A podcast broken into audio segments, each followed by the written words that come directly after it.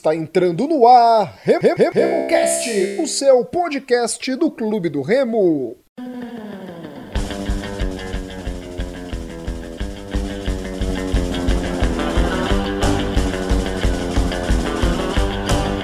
Salve, salve galera que se liga aqui no RemoCast. Esse é o podcast da equipe do Clube do Remo do Leão Paraense. No programa de hoje vamos ter a participação de Murilo Jatene e Gilberto Figueiredo. É o pré-jogo do clássico Rei da Amazônia. Lembrando para você que nos acompanha, estamos no Google Podcasts, Apple Podcasts, Deezer, estamos também no Castbox, no Spotify. Estamos nessas plataformas, nesses agregadores de de podcasts. Estamos também nas redes sociais, no Instagram, no Twitter, no Facebook, Remocast33, e-mail remocast33@gmail.com. Por lá você consegue também falar com a gente, tirar suas dúvidas sobre o podcast da equipe do Clube do Remo. Beleza, galera? Vamos começar o programa nessa quinta-feira, 23 horas e 15 minutos, 23 horas e 15 minutos. Estamos começando mais uma edição de RemoCast, o podcast do Clube do Remo. Tudo bom, Murilo? Salve, salve, meu amigo Rodolfo, meu parceiro Beto, todos os nossos ouvintes. Estamos de volta aí para fazer esse, esse pré-jogo do clássico, que a gente está engasgado com esses caras. Beleza, então. E aí, Beto, tudo bom, meu amigo? Salve, salve, meu amigo Rodolfo, meu amigo Murilo. Um abraço aí a toda a nação azulina. Vamos com tudo aí comentar pré-jogo, expectativa para o clássico, mais um clássico esse ano.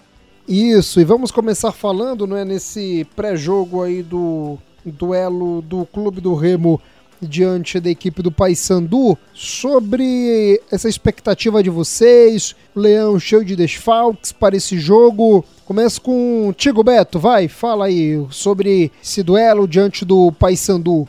Olha, não vamos ter um trabalho fácil, né? É, é claro, estamos numa situação incômoda, né, sem ganhar dos caras aí alguns jogos, e a equipe já entra pressionada, claro, né? Precisa, precisa mostrar a que veio e precisa ganhar um clássico, tá? É claro que a pressão diminui um pouco, já que é o início do trabalho do Mazola, mas querendo ou não, a gente não vai ter trabalho fácil, até porque agora, né, talvez com a com essa perda recente, com essa baixa recente aí do nosso lateral esquerdo, essa grata surpresa no jogo passado, o rapaz se contundiu, a gente pode ter até sete desfalques para esse jogo. Alguns jogadores voltando de contusão, talvez não tenham condição do jogo, que é o caso do, do, do Mandai, mas vamos ter até praticamente sete desfalques nesse jogo, né? Se eu tô, se eu tô contando bem. Né? Tem o Charles, que não joga, o Ronald agora, o Ronael, me ajuda aí, Rodolfo. Dudu o Mandai, Hermel, Gelson, né, o Mandai, o Hermel. O Gelson, o Gelson vai pro jogo, tá? Tá no talvez, né? Tá Não, mas talvez. ele vai pro jogo, ele vai pro jogo, Gelson. Aí tem o Packer, também recuperando de contusão, ou seja, a gente tá aí... O Charles... O Fredson, né? O Fredson foi expulso também. O Fredson foi expulso, expulso também. E o Charles, o... terceiro cartão amarelo. Ou seja, não vai ser um trabalho fácil, né? Não, não, não tá sendo um trabalho fácil pro Mazola montar esse time é, durante a semana. É, eu espero que ele tenha a inteligência de armar o time para jogar nas deficiências uh, do rival. Né? Nas deficiências do rival e principalmente anular as suas jogadas de ataque, uh, anular aquelas transições que eles conseguem fazer muito bem e a jogada aérea. Mais uma vez vamos ter que improvisar o menino Ronald talvez jogue, né? O menino Ronald teve uma torção aí ontem e ainda é dúvida, mas o pessoal tá bem esperançoso que ele vá para a partida. É, isso me lembra muito aquele repá de 2014, que o Remo, salvo engano, também estava seis ou sete jogos sem ganhar do, do rival e entrou com um time também cheio de desfalques que tinha tido aquela confusão lá dos 3 a 3 que o rival empatou no último minuto e vários jogadores foram expulsos. Então o Remo naquela ocasião entrou cheio de garotos no time, né? Entrou a zaga, por exemplo, tinha Ian e Igor João, é, tinha o garoto Rony, o Ameixa jogou aquela partida, o Tsunami, salvo engano, jogou aquela partida. Então vai ser mais um, um jogo aí que a gente, logicamente, não vai entrar como favorito e vai depender muito da capacidade do Mazola para remontar essa equipe para a partida que, logicamente, ele não tem obrigação, ele, Mazola, não tem obrigação de conquistar essa vitória. Mas a torcida do Remo tá esperando, né? Já faz algum tempo que a gente não ganha é, esse clássico e, e isso tá sendo muito repercutido dentro do clube. Sim. E Beto, para esse compromisso aí, não é? Essa situação toda do clube do Remo, pelo futebol que a equipe azulina vem apresentando no, desde o começo da temporada, dá para sentir muito essa, essa situação aí? Por exemplo, o Ronael, se ele não jogar, é um reforço? Dá para sentir? Comente aí sobre isso. Esse que é o gancho, né? Se devido o, o, o futebol do clube do Remo no começo da temporada, se dá para sentir falta de algum jogador. Rodolfo, claro que uma equipe jogar com vários desfalques, à primeira vista, é um problema sério, principalmente se você não tem, não tiver, no caso, peças de reposição adequadas. Claro que em uma posição aqui outra ali poderia ser até uma um ganho, como aconteceu no jogo passado, né? Infelizmente o, o Ronael vem numa, numa descendente, é um cara que não tá jogando bem, e o garoto entrou ali, jogou, jogou bem, fez ali o feijão com arroz, nada demais também, mas não comprometeu. Jogou direitinho e tivemos uma, uma performance melhor. Em relação a outras posições, bom, por exemplo, o Fredson, eu já acho um desfalque importante. O Fredson, por exemplo, é um jogador que, que causa ali um rebuliço quando a gente tem um, um escanteio, uma jogada aérea no ataque. Para mim é o principal não, desfalque, vem... viu, Beto? O Fredson, para mim, é o principal desfalque.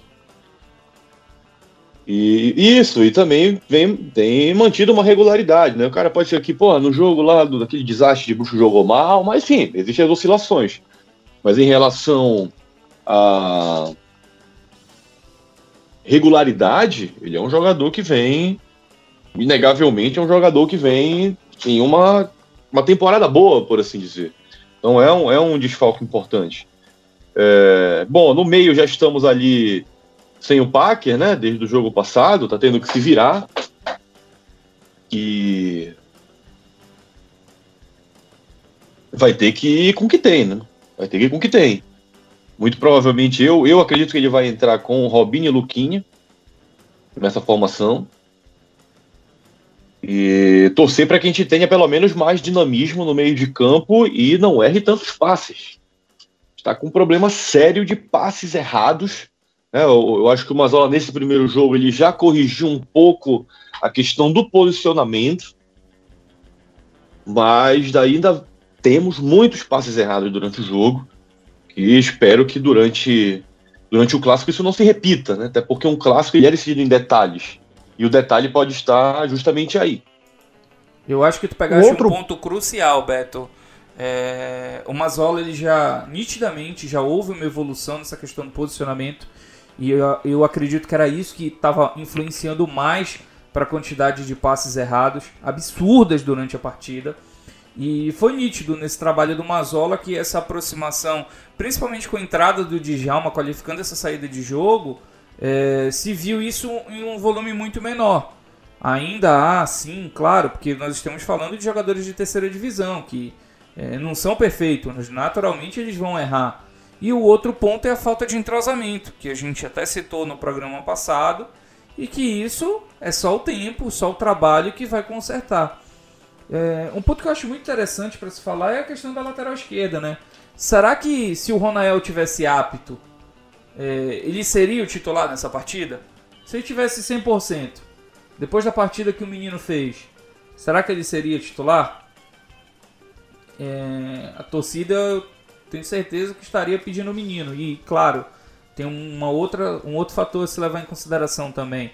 O adversário que se enfrentou. Não pode esperar que o menino também está pronto e vai ser titular e regular em todas as partidas, porque não vai. Até porque na base ele era atacante.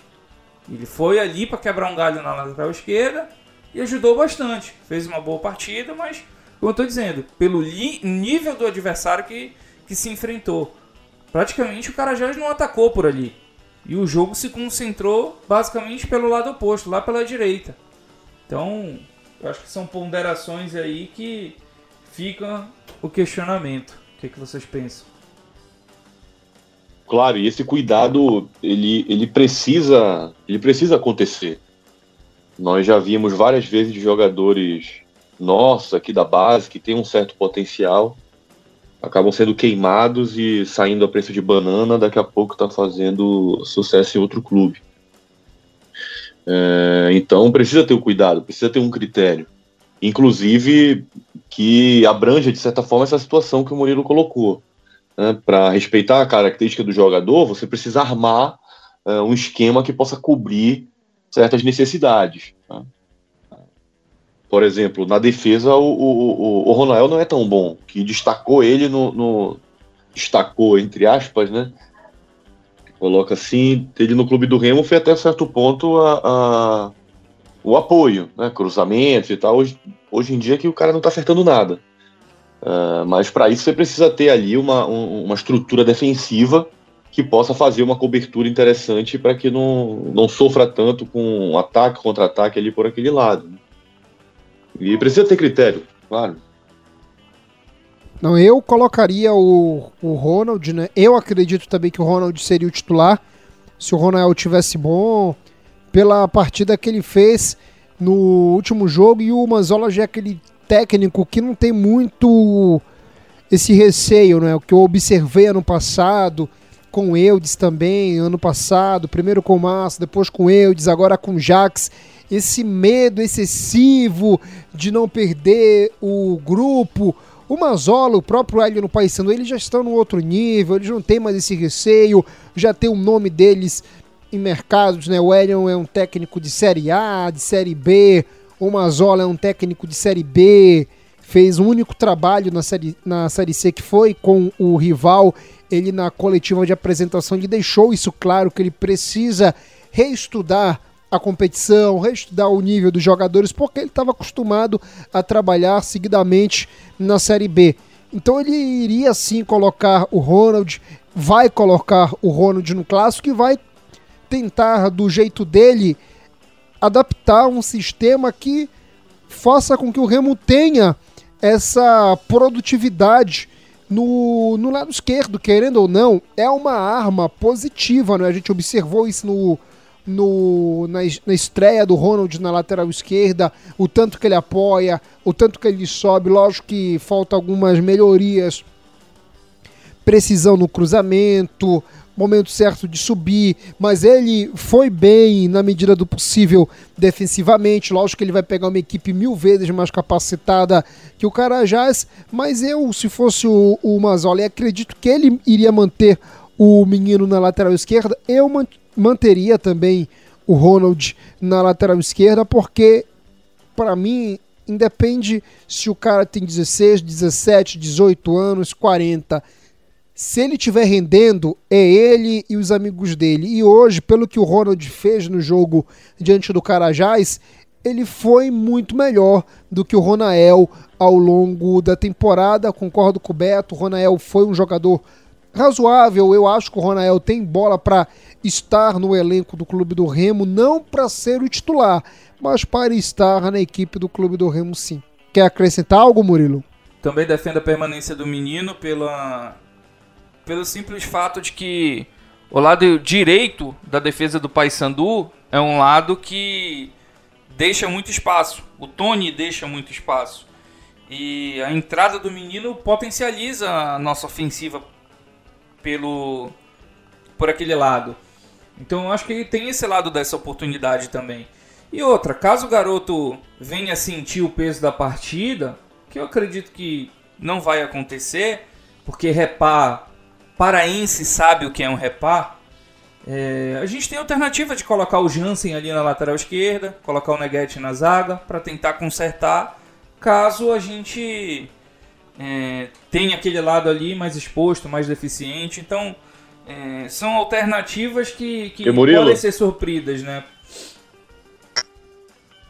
Mas já chega de, de colocar zagueiro na lateral também, né? A não ser em último caso, última necessidade, que a gente já vem fazendo isso há quase dois anos. É, as improvisações e... que infelizmente aí é o que eu falo que é culpa da diretoria, né?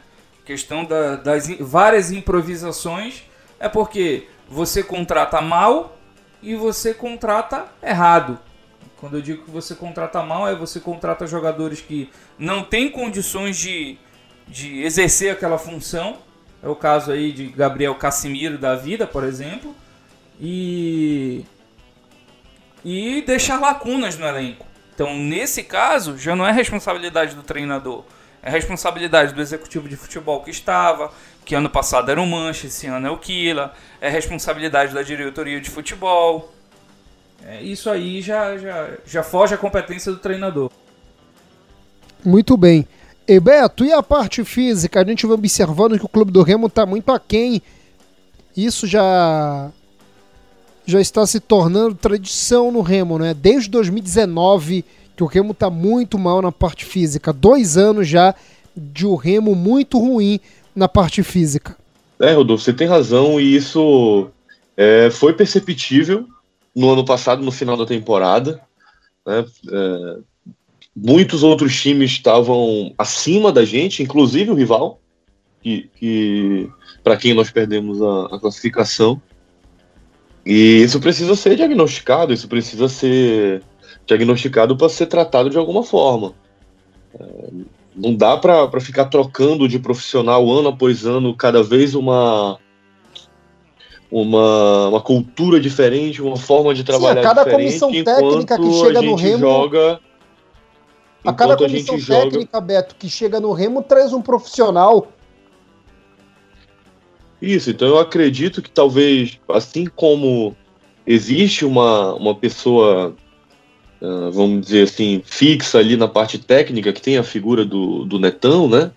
O, o próprio núcleo lá, a NASP, né? Poderia ter ali uma, uma figura que fosse, vamos dizer, mais experiente nesse, nesse tratamento da parte física voltado para a nossa região, para as características é, da nossa região, dos gramados, porque se você faz uma boa preparação física no início do ano para jogar nos gramados pesados com muita chuva, depois para jogar em gramado seco vai ser mais tranquilo. Né?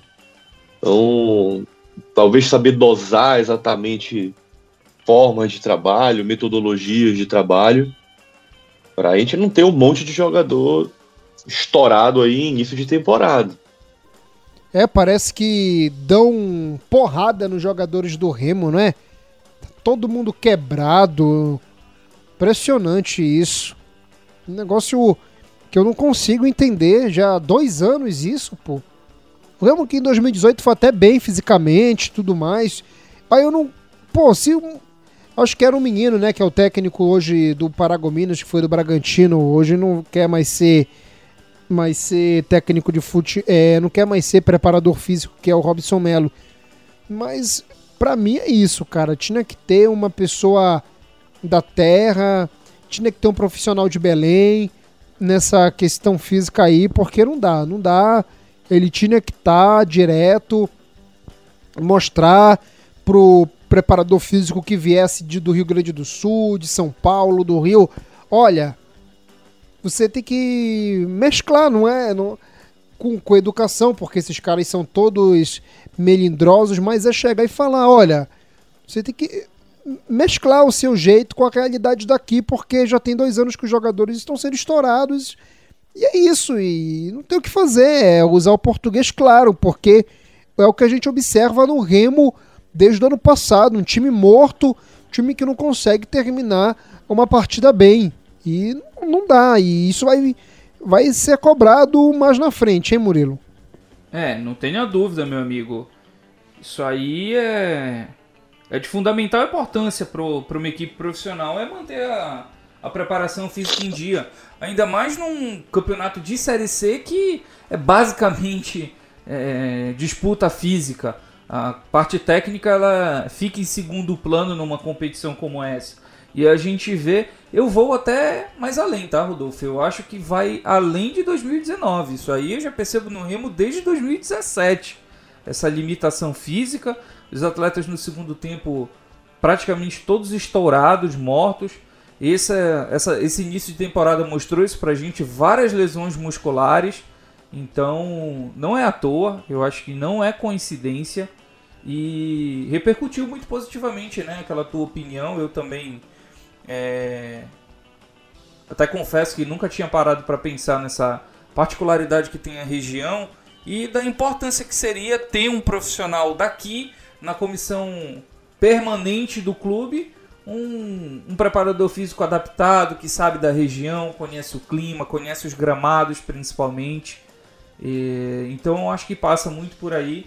Isso é um ponto para a diretoria de futebol analisar e ponderar futuramente, porque acho que, ah, sei lá, se isso não tem em alguns outros clubes, talvez seja necessário pensar um pouquinho fora da caixinha, né? Fazer algo diferente Ué, aqui pela particularidade de Belém, não tem o que fazer. Da região amazônica num todo, né? Sim. Por exemplo, a gente pega e, e, e vê o Campeonato Gaúcho, né? O Campeonato Gaúcho todo mundo fala, ah, mas é um campeonato que é forte por causa disso, disso assado, daquilo. É, São Paulo, época de chuva, a gente viu na Copinha. É, Rio de Janeiro a mesma coisa, mas não é igual Belém. Não é igual Norte. Não é igual, que chove todo dia. Todo dia. Por exemplo, ontem no jogo do Fluminense, choveu no Rio de Janeiro. Hoje não choveu no jogo do Vasco, estava perfeito o gramado do Maracanã. Aí não vai chover amanhã, não vai chover no outro dia, não vai chover no outro dia, não está na previsão. Por exemplo, abro aqui, a previsão não está no celular. Em Belém não, só abrir tá mesmo, tá chuva o ano todo. Entendeu? Então tem que ter, tem que parar com isso, explicar pro técnico e pro preparador físico que chegar de fora, com o know-how dele, falar, olha, aqui é isso, entendeu? Chove o ano todo.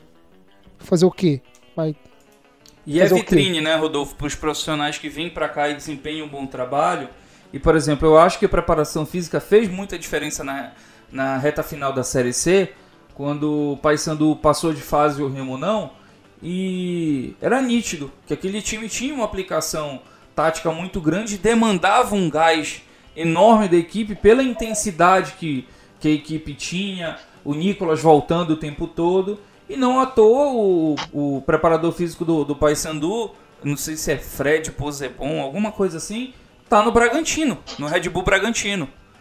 Então fez um trabalho aqui, se destacou e hoje está na equipe que mais cresce, que tem mais é, fomento financeiro e que com certeza vai fazer alguma coisa aí no Campeonato Brasileiro da Primeira Divisão.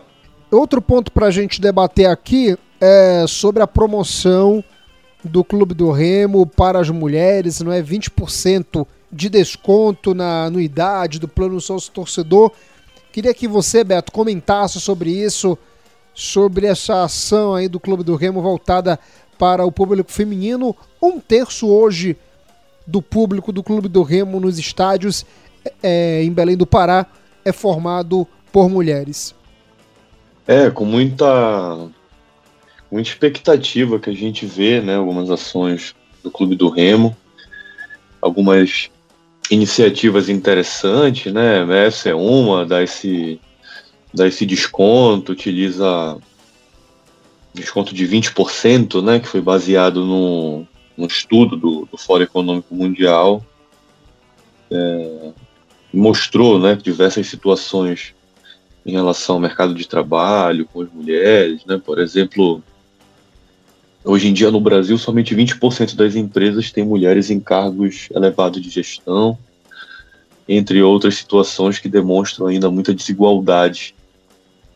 Quem sou eu para falar, né? Isso aqui não, não é meu, meu lugar de fala. Mas eu acredito que é uma iniciativa importante, mas poderia ser feito um pouco mais, né?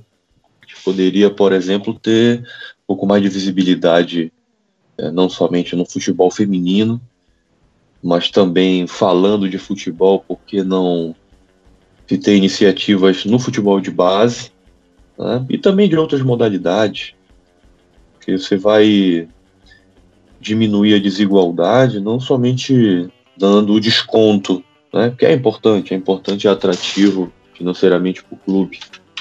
Mas você diminui a desigualdade também fornecendo oportunidades iguais. E como o clube do Remo é o clube do povo, o time do povo paraense, eu acredito que ele pode ser um motor importante nessa, nessa mudança que a gente precisa ainda no nosso mundo com tanta desigualdade de gênero. Sim, sim, concordo com você, irmão. E aí, Murilo? Ah, Rodolfo, eu até comentei no Twitter, né, que eu sou um dos mais críticos desse plano do Nação Azul, porque eu acho que tem lacunas que em que o Remo perde muitas oportunidades de captar recursos, de crescer como marca, mas nesse momento eu prefiro apenas é, bater palmas e, e, dar os parabéns para o clube por essa iniciativa. Ainda é pouco, ainda é pouco. Eu acho que o Remo tinha que fazer mais. É, e quando eu digo isso, é tratar a torcedora do clube do Remo com mais dignidade, colocando um acesso mais facilitado. A gente vai falar daqui, daqui a pouquinho do Mangueirão, mas colocando banheiros para elas. Outra, levar em consideração também é, a história das atletas que passaram pelo Remo nos esportes olímpicos, nos amadores. O Remo teve times fortes de vôlei feminino na década de 60, de 70. O Remo teve muitas nadadoras que conseguiram medalhas é, de campeonato brasileiro, de campeonato paraense, de sul-americano. Então, acho que o Remo tinha que valorizar também mais o que essas atletas escreveram na história do clube e que a grande maioria da torcida não, não tem conhecimento disso. Então, parabéns para o clube pela ação, pela iniciativa. Eu acho que foi de grande valia e espero que isso seja apenas o começo. Eu acho que nós temos aí muito por fazer e um belo caminho a se trilhar nesse campo. E por pouco, né, por falar em mulheres, o Leão não está disputando o Campeonato Brasileiro da Segunda Divisão, né? Somente o campeão do estado tem esse direito. O Remo, que é o atual vice-campeão paraense, as meninas estão ali abnegadas, trabalhando e a gente vai cobrar muito, vai bater muito em cima para ver o que, que a atual gestão do Clube do Remo tá fazendo em prol das meninas. Né? A gente já sabe que elas são abnegadas e o Remo tem sim que ajudar, mais do que já ajuda. Por quê? Porque é uma determinação da CBF que um time para jogar a Série A e a Série B do Campeonato Brasileiro a partir de 2021 ou 2022, ele tem que ter um centro de treinamento e um time feminino. Então, meu amigo, você tem que valorizar e dar o apoio que for possível. Ah, mas a gente cede o gramado do Baenão e material para as meninas treinar. Olha, infelizmente tem que fazer mais, porque vou ser bem claro, quem está ajudando ali a troca está sendo das meninas. Viu? Muitas delas são remistas, gostam de futebol, amam futebol e elas estão ajudando o Remo mais do que o Remo está ajudando elas, porque elas estão fazendo com que o clube do Remo tenha esse time de futebol feminino aí. Realidade toda é essa. Doa quem doer, né? Porque tem gente que acha ruim falar isso, não é? Acha que não, que o Remo, só pelo fato do Remo estar tá cedendo bola, campo, bainão para treinar já é muito, não é muito não. Acho que o Remo tem que fazer um pouquinho a mais e fazer primeiro, não é? Valer, como o Gilberto sempre fala, valer aquele o estatuto, né? Tem que repassar o dinheiro para a base. A gente não sabe se isso ocorre. E sim, tirar uma porcentagem das rendas do masculino e, e colocar assim no futebol feminino. Não ocorre, esse repasse não ocorre há muito tempo, inclusive uma transparência que foi propagada aí, eu acho que tem um tempo que a gente não vê um balancete de transparência e eu não lembro ultimamente quando se faz ter lá previsto foi repassado tanto para futebol de base. Então, é. Não, não tá é repassado, estatuto, continua né? sendo da mesma, feito provavelmente da mesma forma. E tá no estatuto isso. Pelo barulho que eu ouvi anteriormente, o Igor tá na área, é? Rapaz, eu tô por aqui sim, atrapalhou muito aí? Não. Tudo certo por aqui. E aí, Beleza, por São Paulo, então. como é que tá? Tá tudo bem, tá tudo bem, graças a Deus, tudo indo como tem que ser. Igor, você já chegou aqui, vai bater um papo também com a gente, né? Aproveitar a sua sapiência futebolística. Quero que você comente, Igor, sua visão, né? Sua opinião aí sobre o professor Mazola Júnior, se ele vai poder chegar e colocar de pau a pau assim o Remo na parte técnica. O que eu digo na parte técnica? Desde o ano passado eu via o, o Hélio deitando em cima dos técnicos do clube do Remo. Foi assim com o Eudes, foi assim com o Jax e também foi com o Márcio Fernandes. Pelo jeito do Mazola, isso vai acabar agora, Igor? Olha, eu acho que ele tem condições de reverter esse quadro aí da, da vamos dizer assim, da me faltou a palavra agora, com ele dos anos vem exercendo, né, meio que uma pressão. Isso, é pressão. Psicológica em cima dos técnicos. Acho que o Mazola não sente isso, é um, é um profissional altamente gabaritado. Felizmente, para essa partida, acho que está um pouco complicada, né? Porque o Clube do Remo vai ter bastante desfalques.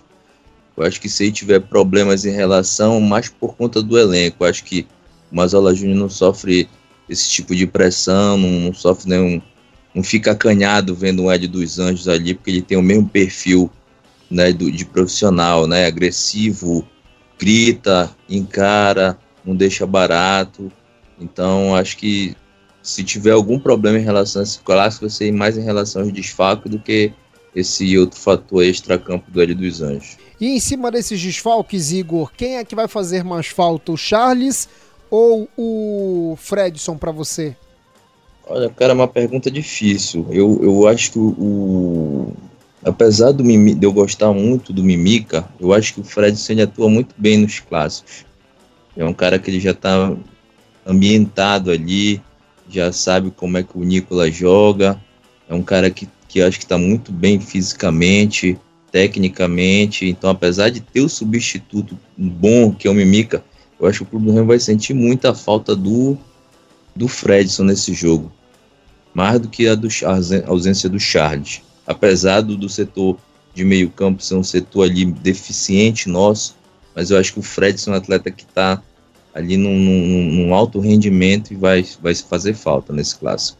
Galera, o Leão para, para esse jogo né, vai contar com apoio da sua maciça torcida, já foram vendidos os 3 mil ingressos promocionais, então vamos colocar aí de 2 mil a 3 mil sócios torcedores no jogo, 6 mil pessoas já garantidas, pelo menos pelo lado da equipe do Clube do Remo, para esse clássico no Mangueirão, no Estádio Olímpico do Pará, que comemorou 42 anos. Primeiro jogo no Mangueirão foi uma vitória do Clube do Remo, 2 a 0 diante do Operário, dois gols do Memo, não é Memo Meno? Fugiu, é uma coisa assim, é Memo Meno, o nome do atleta do Clube do Remo que marcou os dois gols da vitória do Leão 2 a 0 diante do Operário, os gols que passaram para o Brasil todo, Jornal Nacional, enfim. Queria que vocês falassem né, um pouco sobre esse tradicional palco do futebol do Brasil, que é o Mangueirão, o principal palco do futebol do norte do Brasil, então a importância dele é enorme, viu a seleção brasileira, viu vários títulos da equipe do Clube do Remo, vários jogos importantes do Leão Paraense aconteceram nele. Igor, fale aí sobre o Mangueirão. Tive a oportunidade de assistir um jogo, acho que foi em 2017, naquele castelão lá de São Luís. E, cara, é muito diferente mesmo. Você, é, nesse estádio, não sei se algum de vocês já teve oportunidade de ir, você compra um ingresso, você passa na catraca, você tá dentro do estádio, né? E no, no Mangueirão não, cara, é um, é um, uma verdadeira odisseia. Você passa pelas catracas, você sobe aquela rampa, é todo coberto, mas se chover você chega todo molhado lá no estádio. Se tiver que Deus o livre uma situação dessa de emergência, é complicado evacuar porque as entradas são lá em cima. Eu acho que só o Maracanã que era desse formato, né? Um formato bem antigo que já nem existe mais. Então acho que realmente ele precisa ser totalmente reformulado. Muito bem. Nessa semana, não é, o, o Dirso ele deu bateu um papo com o Paulo que já esteve aqui com a gente, Paulo do canal Enos Queiroz no no YouTube e o Murilo queria destacar algumas questões não é, que ele observou nesse bate-papo legal entre o Dirson e o Paulo Já fica o nosso convite aqui para quem está nos acompanhando. Vá no YouTube e acompanhe o Paulo do Enos Queiroz. A entrevista foi bem interessante, né? O Paulo consegue trocar uma ideia, ele sempre faz questão de frisar que ele não é, não é jornalista, então ele bate um papo com o entrevistado. E nesse papo é. Assim, o Disson deixou esclarecer muitas coisas. Primeiro parênteses que eu queria abrir era que eu achei interessante, de grande valia, ver os diretores do Remo se manifestarem sobre a situação. Por mais que eu não concorde com alguns posicionamentos que o Dirson deu, ou com algumas justificativas, pelo menos a gente está vendo é, tentar se manifestar. É, nós estamos vendo uma tentativa de, de justificativa, que já é alguma coisa. Porque ano passado eu não me recordo disso ter acontecido. E por outro lado também, eu vejo que a imprensa tem um peso nisso, não sei se vocês concordam ou não, mas eu percebo que a imprensa paraense, em grande parte, tenta fazer mais folclore do que jornalismo em si. E isso acaba afastando as notícias que realmente interessam para a torcida. Então, percebi e achei o Dirson até um pouco cansado, isso é uma impressão que eu tive Achei o Dirson um pouco cansado, um pouco saturado, é, por tanta cobrança que ele está recebendo. E como ele mesmo disse no, no, no bate-papo, tem que cobrar mesmo. A gente vê que tem coisa errada no Remo, a gente vai cobrar. Claro, a gente sempre deixa claro isso, né, Rodolfo? Que não é ataque pessoal, a gente não tem nada contra o Dirson, a gente não tem nada contra o Ian, não tem nada contra o Fábio. É, as nossas críticas são em cima do trabalho. As nossas críticas são em cima das ações que eles tomam ou da falta delas. Por exemplo, essa questão dos laterais aí que a gente está falando, pô, tá indo para o segundo ano de, de, de, vida do Remo Cash e é o segundo ano que a gente fala de que o time não tem laterais. Ah, é uma deficiência do Brasil. Mas, pô, todo time tem pelo menos um lateralzinho ali para quebrar um galho. A gente tem negócio de Gabriel Casimiro e improvisações. Então, o papo está um pouquinho longo, mais de uma hora e vinte de, de entrevista, mas eu recomendo para quem quiser ter alguma noção é, de como que está o Remo, é, quais que foram os critérios das contratações, é, assistam lá. Apesar de ser longo, não é moroso, é um papo que flui, é um papo legal. E assistam a entrevista, depois troquem ideia com a gente. Fiquem sim, à sim. vontade. Sim, Igor, como é que você observa nesse atual momento do da diretoria do Clube do Remo, né? Tá respondendo aí as críticas que vem recebendo por parte da, da torcida azulina, tentando né, se aproximar mais com, com o torcedor do Clube do Remo. Olha, cara, eu acho que as críticas que ele vem sofrendo, eu acho que elas são justas. A diretoria do o, o Clube do Remo nesse biênio 2019-2020 em que pese o fato de 2020 estar apenas se iniciando, é, se você for fazer um apanhado geral, isso até eu já comentei, é, você vai fazer o levantamento de cada atleta que veio, né, de cada atleta que passou no Remo, vai ver o, o desempenho individual e vai verificar que as contratações não são aquelas que o clube do Remo precisaria para eventualmente né, ter se classificado, ter mantido o Remo, por exemplo, é, não, não perdeu a Copa Verde, né, não chegou à final da Copa Verde, não subiu, não atingiu os objetivos para 2019, foi eliminado para o Serra. Né? Esse ano tivemos uma eliminação humilhante para o Brusque. Então acho que o, é, embora que se fale muito de questão de de escassez de recursos financeiros para contratação e tudo mais, mas eu acho que, que sim, haveria a possibilidade de, de haver maior critério na hora das contratações. Então acho que as críticas são justas e eu acho que eles têm que ter a capacidade de receber essas críticas, refletir e tentar corrigir naquilo que for possível, né? Acho que beleza, acertarem algumas contratações. O Jansen tá aí, o Fredson tá aí. Eu gostei muito do Garrel, o Carlos Alberto quando teve problema. Beleza, foram contratações boas. Mas o número de contratações ruins foi muito maior daquelas que vingaram em 2019 e 2020. Vamos ver como é que desenrola isso aí. Beto, o clube do Remo para o jogo diante do Paysandu deve com Vinícius, Nininho, Jansen, mais o jogador na zaga, o Mimica, o Ronald na lateral esquerda, aí no meio de campo, que é a dúvida, né? Tem o Chaves, tem o Gelson e mais o jogador Djalma. Na armação, Robinho, Luquinha, o no ataque, o são prováveis jogadores, não é que ele deverá começar jogando no ataque. O Giovanni e Jackson, Jackson e Giovanni. Como é que você entraria com esse clube do Remo? Colocaria o Hélio? Como é que você entraria com o Leão? Olha, Rodolfo, a formação básica que ele vai ter, eu acredito que será mantida, até mesmo a forma de jogar naquela variação de 4-4-2 para 4-2-3-1. Só que é, eu concordo com você que a gente precisa quebrar um pouco as linhas do adversário de uma forma mais rápida, né? E isso somente é, um jogador que, que seja mais agudo, um jogador que, que busque as pontas, que faça ultrapassagem, pode, pode proporcionar. É, então, ali naquela formação da zaga, eu acho que, que está uma formação adequada, tomara que, que tenha condição de jogo o garoto no lateral esquerdo. É, em relação à dupla de volante, Djalma vai entrar com certeza, o reserva imediato seria o Chaves. Aí eu acredito que vai depender de treinamento, né? A gente já viu o Chaves jogar várias vezes, não gostou muito ali daquela inércia dele. É, tem o Pingo lá também compondo o grupo, né? Não sabe como é que esses jogadores estão treinando, como que o próprio treinador enxerga o futebol deles.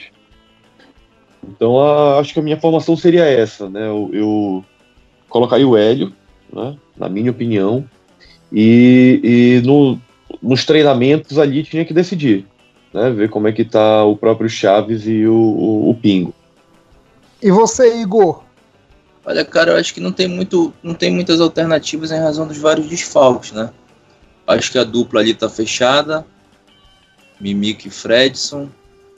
Acho que fica o Nininho e o, e o menino se tiver condições, né? Que vem falando do problema no tornozelo dele. O Djalma não pode sair do time, que fez uma grande partida aí. É, movimentou bastante em relação ao Chaves. O Gelson não vai ter condições de jogo, né? Ele tá vetado já? Não, o Gelson não tá com problema não. Ele tá em transição, não, é eu acho que ele vai pro jogo. Ele tá em fase final de transição, então, é acho que ele vai pro jogo. Então é Gelson e Djalma, Eduardo Ramos. E eu colocaria os três atacantes. O, o, o Hélio, o Jackson e eu não colocaria o Giovanni, eu colocaria o Wesley pela ponta. Eu gosto mais o, o meu 9 primeiro ali na frente da zaga. Para mim tem que ser o Jackson. Apesar do Giovanni ser um bom jogador, ter mostrado uma boa técnica, mas quem está na vez agora é o Jackson. Então eu jogaria com Wesley na ponta, Hélio na outra ponta e Jackson centralizado no ataque. E você, Murilo, nessa reta final aqui do programa de hoje? Eu acho que é isso aí que os meninos falaram mesmo é, Vinícius, Nininho, Mimica, Jansen e, e o Ronald, é, Djalma, Gelson, Luquinha e eu acho que ele vai entrar com o Robinho. Eu acho que ele vai entrar com o Robinho. Mais uma oportunidade para o Robinho de provar o valor dele, que até agora não provou. Robinho partidas muito abaixo. E aí na frente ele deve entrar com o, o Jackson e o Giovanni. É, é, o que eu acho que ele vai entrar, não necessariamente é o time ideal. O Pingo estava é, tava doente, estava gripado, não, eu acho que ele não estava nem no banco na última partida, mas eu até recebi informações que o Pingo tá. que o Mazola está se agradando muito do Pingo nos treinos. Então não seria nenhuma surpresa do Pingo de repente receber uma oportunidade nos próximos jogos, talvez até entrando no jogo no decorrer do repar é, claro, de acordo com a partida estiver. Acho que o Wesley é uma alternativa inteligente é, no, na segunda etapa. Eu não vejo o Wesley com condições de ser titular ainda neste momento. e principalmente pela característica da defesa do Paysandu, né, que tem ali como homem principal o Mikael, que é muito fraquinho se tiver que sair da área para ir atrás de marcador, um jogador físico, um jogador de bola aérea. Então nessa partida eu não, não vejo porque a gente colocar o Giovani para ficar brigando ali com o zagueiro se a gente leva vantagem tecnicamente com jogadores que podem tocar a bola, tem uma condução melhor e, e tem mais mobilidade. Muito bem. Valeu, Murilo. Sim, Rodolfo, somente destacando ah, o excelente desempenho aí do, do piloto da, da Fórmula V que leva o escudo do Clube do Remo, o Augusto, que venceu duas provas no início da competição aí em São Paulo, Interlagos, e está em primeiro lugar na categoria Master da, da Fórmula V. Uma categoria que tem ali 10 etapas e o nosso amigo aí, o Augusto Santin, né? Isso. Ele, ele venceu as, as, duas, as duas baterias na categoria Master, né? Na, na classificação geral, na primeira bateria, ele ficou em segundo lugar, né? Perdeu somente por, por o cara que corre na, na categoria principal, ficou, ficou, ali a um segundo praticamente do primeiro colocado, e na segunda bateria, na classificação geral, ele ficou em quarto, né? Mas ali quando você soma a pontuação, o cara está em primeiro na categoria Master né, e em segundo lugar na, na categoria geral. Então, sorte aí para o Augusto, tem um, leva um símbolo bonito do Clube do Remo, tanto no carro como no seu uniforme. Sorte aí para ele que acelere e, e ganhe muitas provas aí para o Leão. É, e o Augusto que é paranaense, né? Ele não é paraense, ele é paranaense, não é paraense mas em Belém do Pará ele já mora muito tempo em Belém, há décadas em Belém, e ele aprendeu a amar a equipe do Clube do Remo. Ele que torce para o Atlético Paranaense também. São os dois times do Augusto, né? O time de infância dele, o Furacão, e o time Belém do Pará, quando ele chegou no final da juventude, início da fase adulta, ele adotou a equipe do Clube do Remo e está aí representando a equipe do Leão. Valeu, Beto, tchau! Valeu. Esse misto tá permitido, né? O misto que vem de fora. Isso. Tá de boa. É, da, é da, da, comunidade aluzunina. Valeu, valeu, galera. Um abraço aí a todos, ao Murilo, ao Igor. Um abraço aí ao meu amigo Rodolfo. E vamos com tudo aí pra esse repar. Toda a expectativa, né? Que a gente se fale aqui no pós-jogo. Tomara com uma boa notícia. Valeu, Murilo! Valeu, Rodolfo. Valeu, Beto. Valeu, Igor. Valeu, nossos ouvintes. Tamo junto aí para comentar uma vitória, finalmente, se Deus quiser. E torcer muito aí para que venha não só um bom resultado, mas também uma boa apresentação do Leão. Tchau, Igor. Valeu, irmão. Valeu, meu amigo. Forte abraço aí. Valeu, Gilberto, Murilo. Que venha essa torcer para que venha essa vitória aí no clássico. Forte Beleza. abraço. Abraço, irmão. E Beto, sabe quem acompanha a gente direto? Quem? Professor Luizinho. Grande amigo, gente boa, cabeça fria. Beleza. E o Tarsis também, né? Que é professor aqui da, da Morumbi de Engenharia Civil. Os engenheiros azulinos aí. O Beto, o Luizinho, o Luizinho e o Tarsis. Galera, então com a participação de Igor Moraes, Murilo Jatene e Gilberto Figueiredo, a gente chega ao final de mais uma edição de RemoCast, o podcast do Clube do Remo nesse pré-jogo de Leão contra a equipe do rival diante da equipe do Paysandu. A gente volta no pós-jogo com o Marcos também junto com o timaço aqui de comentaristas, aqui de participantes do RemoCast, beleza? Então eu, Rodolfo Nascimento, agradeço em nome de toda essa galera. Lembrando que estamos no Twitter, Instagram, Facebook, RemoCast33, e-mail remocast33.gmail.com e nos principais agregadores. Você levanta o seu celular, você pega e vê aí se tá seguir ou assinar. Você segue a gente ou assina, assina no Google Podcasts e no Apple Podcasts. E o seguir é no Deezer, é no Anchor, é no também no Spotify, beleza? Aquele abraço, a gente volta no próximo programa. Tchau, tchau, galera!